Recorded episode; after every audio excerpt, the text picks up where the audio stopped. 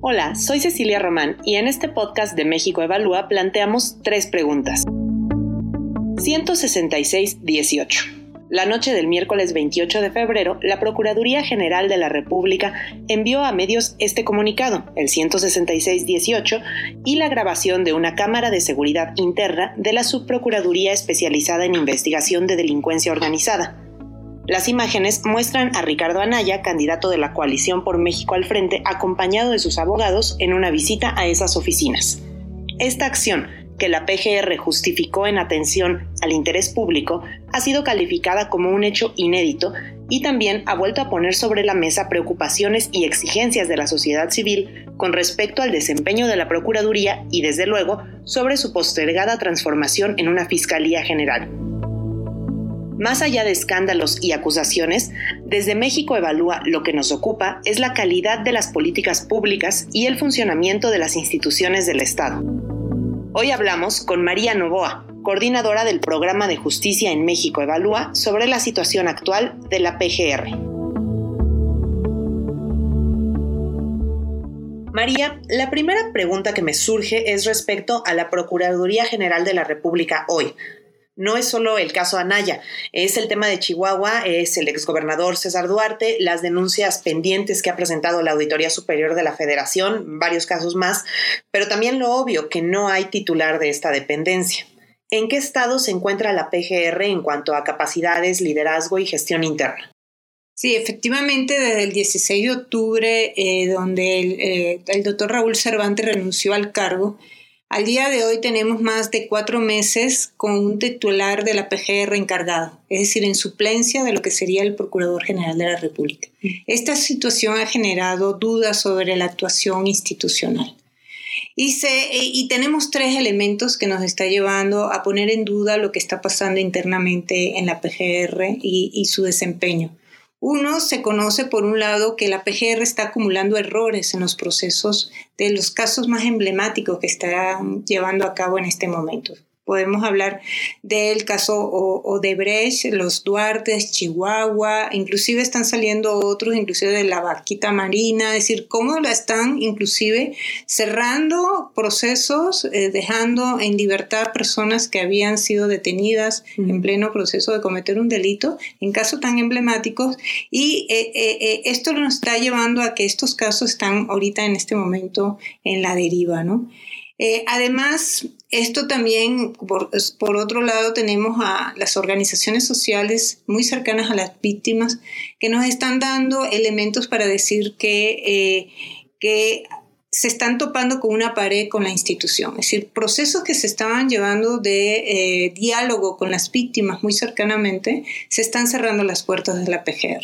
¿Casos de derechos humanos? Principalmente casos de derechos humanos donde se están viendo que no están dejando que accedan a sus expedientes, no están, están cerrando investigaciones de casos de derechos humanos donde no han terminado el proceso eh, y eh, por tercero, eh, lo que nos está generando dudas de la actuación de la PGR es lo último que ha pasado, ¿no? Es cómo estos últimos acontecimientos en el, en, el, contexto de las elecciones, donde estamos viendo una PGR al servicio de intereses políticos mm. y que nos está evidenciando algo que efectivamente se ha estado en debate en los últimos tiempos, de cómo necesitamos una fiscalía autónoma y que realmente responda a los intereses y a las demandas sociales. Ahora, lo que sí estamos viendo es una institución con todos estos elementos desarticulada, deslegitimada y muy debilitada.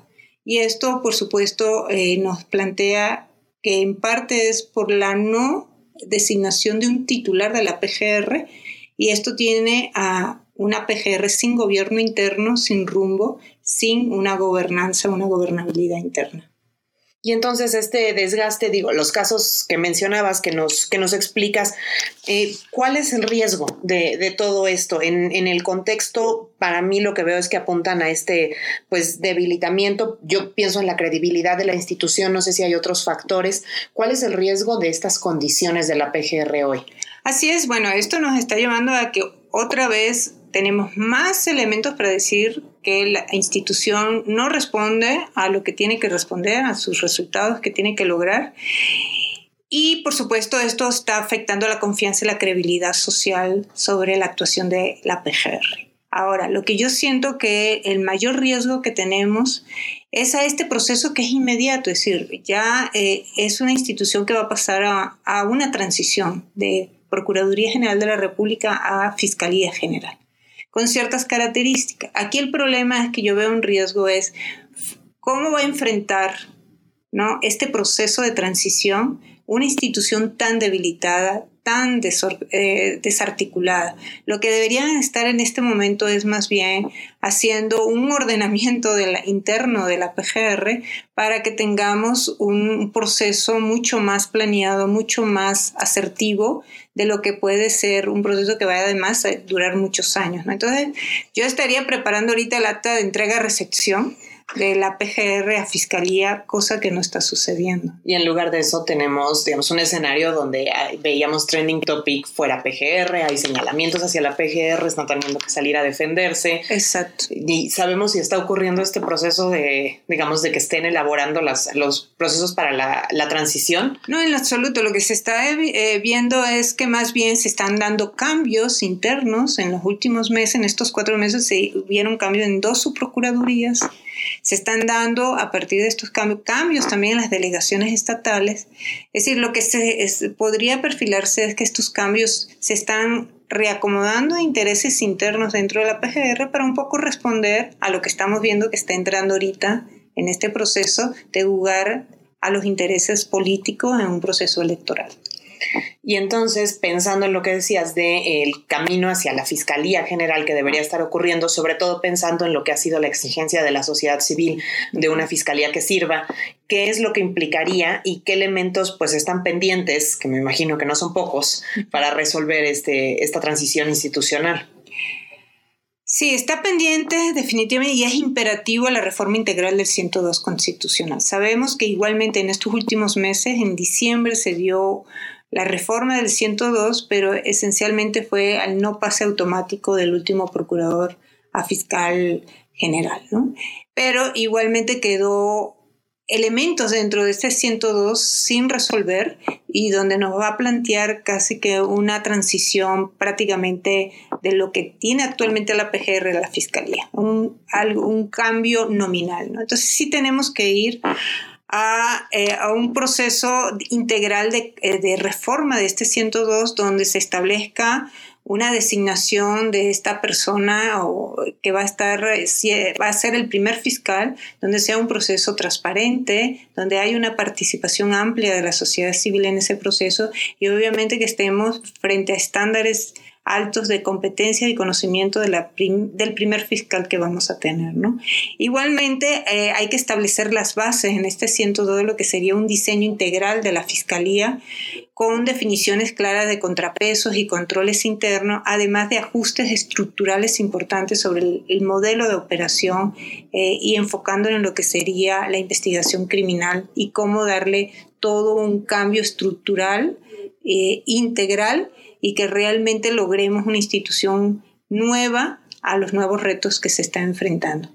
Por supuesto, y dos, es plantear un plan de transición donde se establezca una ruta, un camino, ¿no? Y escenarios posibles para que logremos en los eh, esto nos va a llevar no menos de 10 años de, este, de esta transición y que sea un proceso que nos lleve a, a un éxito y que no sea una generación de expectativas que después logremos tener pocos resultados y beneficios a la sociedad. ¿Hay algo ahorita que obliga a que esto esté ocurriendo? O sea, digamos, ¿hay algo, eh, hay algún mecanismo dentro de la ley que obliga a que pase en algún periodo eh, de fechas o que se produzcan este tipo de documentos como un plan de transición?